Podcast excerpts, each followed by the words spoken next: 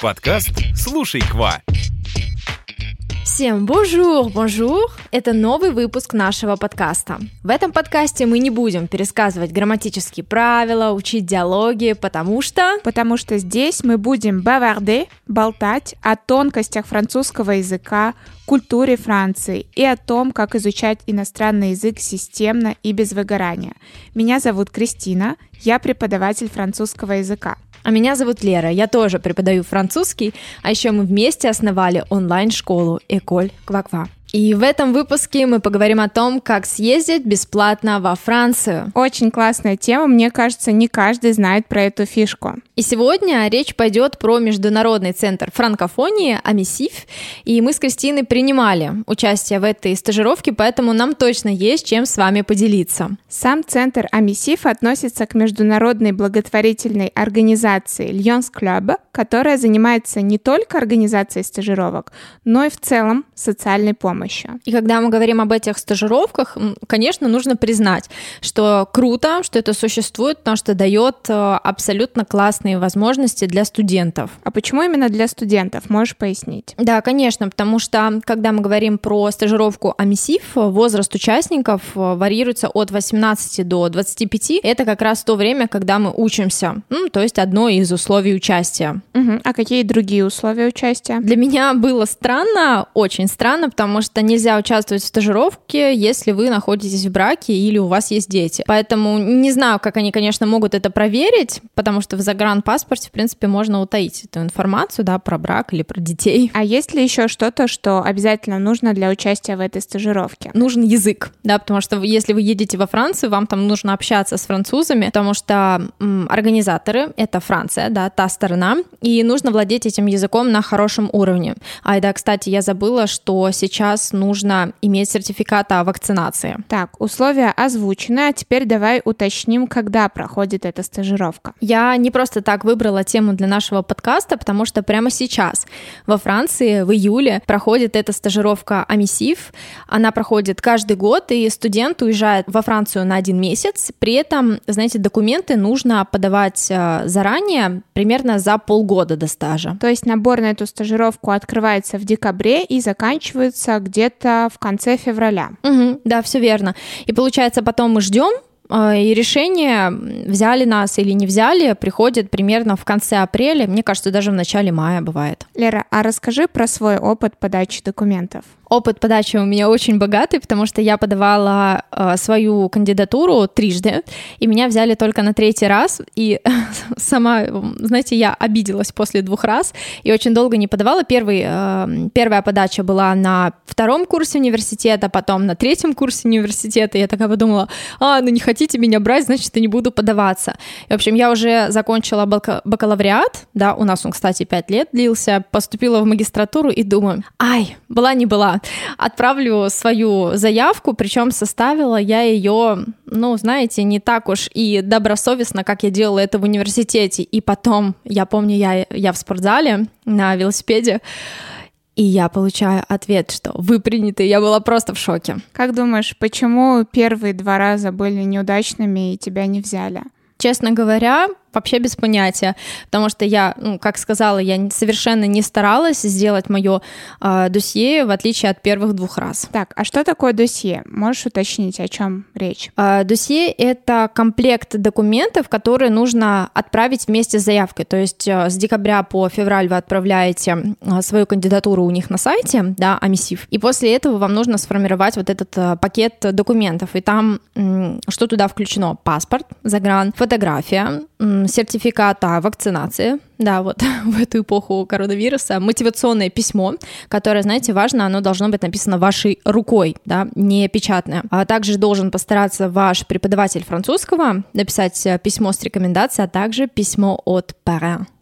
Да, я помню, что я была твоим пареном. Угу. И вот этот парен — это человек, который каким-либо образом уже столкнулся с этой организацией Амисив, и он может вас порекомендовать. И так как Кристина принимала участие в стажировке до меня, соответственно, она попроси... я ее попросила написать для меня рекомендационное письмо. Итого, мы подали заявку на сайте зимой, подготовили затем пакет документов, отправили их и ждем ответ примерно в апреле.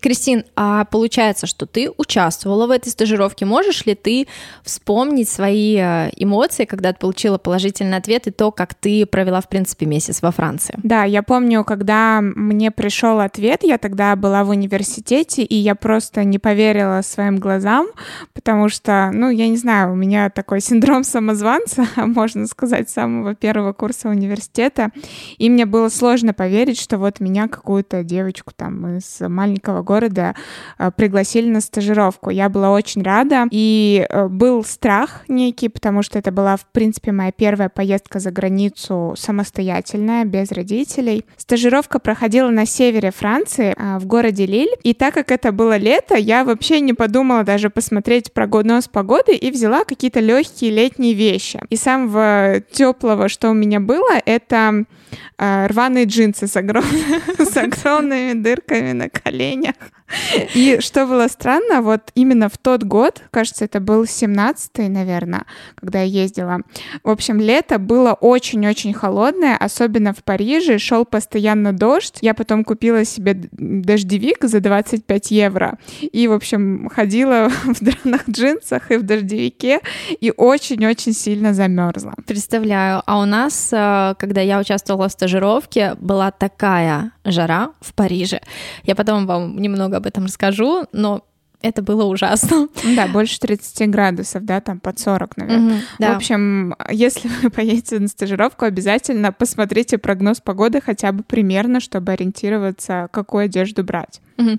Каждый год, э, знаете, центры меняются. Вот Кристина, она была в Лиле, но это не значит, что это был единственный центр в том году, потому что Амисив, в нем есть несколько центров, которые меняются. То есть, например, в этом году э, стажировки будут в городах Лаболь, э, Дижон, Марсей, а в следующем году в этих городах не будет, которые я упомянула, но будет, например, в Лиле, в Париже, в Лионе. И получается, что под каждый центр есть какой-то свой возрастной порог. Потому что есть центры, которые принимают не знаю, правильно ли скажу, молоденьких студентчиков, да, птенчиков от 18 до 22, и других, у кому есть уже 22 и до 25 лет. Да, кстати, надо, наверное, добавить, что в целом есть э, какое количество центров? Где-то 6-7 примерно.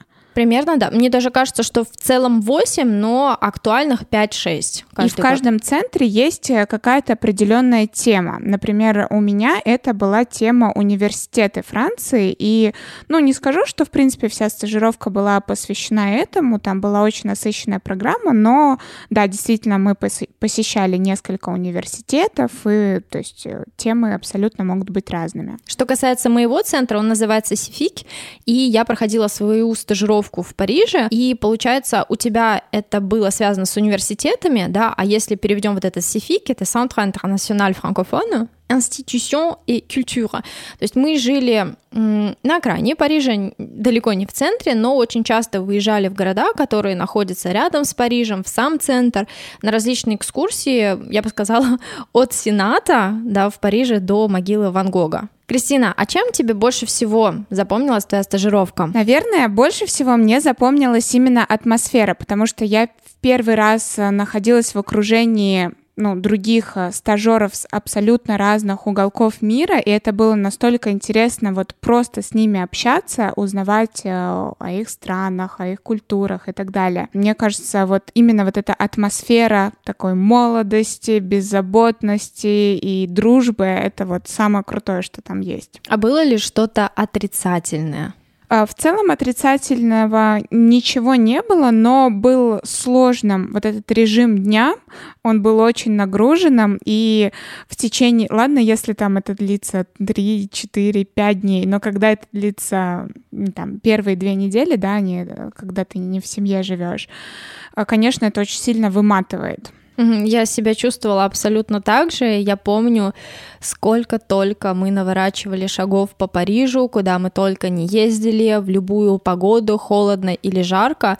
И почему я заговорила про что-то отрицательное? Конечно, у меня про эту стажировку, когда я про нее вспоминаю, у меня только самые теплые, э, такие эмоциональные воспоминания. Но есть одно но. Я помню, это до сих пор, прошло уже несколько лет. В общем, нам решили организовать экскурсию в Версаль. И на улице было порядка 40 градусов, наверное, 42. Я помню, что я выложила эту фотографию. Это было где-то в час или в два дня, ну то есть мы понимаем, что это самый пик, на, а, на небе ни одного облачка, просто палит солнце, и, я, и мне так было плохо.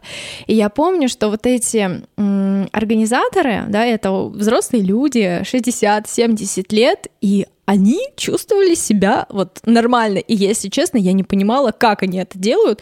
А, пойдемте туда, давайте пройдемся вон в тот уголок сада, парка и так далее я просто изнемогала, и это вот прямо, знаете, такое воспоминание, отпечаток, как они нас повели в Версаль, вот эту просто невыносимую жару. Да, и в целом программа очень насыщенная. Я помню, что мы спали всего по несколько часов, вставали рано утром, ну там где-то, наверное, в 7 уже был завтрак, иногда в 7 уже выезд был, а, а ложились мы, не знаю, в 2-3 ночи иногда. Mm-hmm. То есть абсолютно весь день был расписан. Поэтому, если вы думаете, что стажировка это, знаете, как Кристина сказала, да, это атмосфера такой дружбы, беззаботности, знаете, такой студенческая легкомысленность, но на самом деле очень сильно выматываешься. И когда приезжаешь э, в Россию, хочется постоянно спать. Наверное, мне даже не хотелось ни с кем общаться, просто побыть наедине с собой. Да, но это абсолютно точно стоит того, потому что это воспоминания на всю жизнь. Поэтому, если вы подходите по критериям, обязательно мы настаиваем, воспользуйтесь этой возможностью, подайте заявку на участие будущей зимой. А, сайт называется Амисив. Наш выпуск подошел к концу. Спасибо, что вы были с нами. Ставьте нам звездочки в iTunes, подписывайтесь на нас в Яндекс Музыке, а также оставайтесь на связи на других площадках. Услышимся в следующем выпуске. Всем au revoir! Quoi Quoi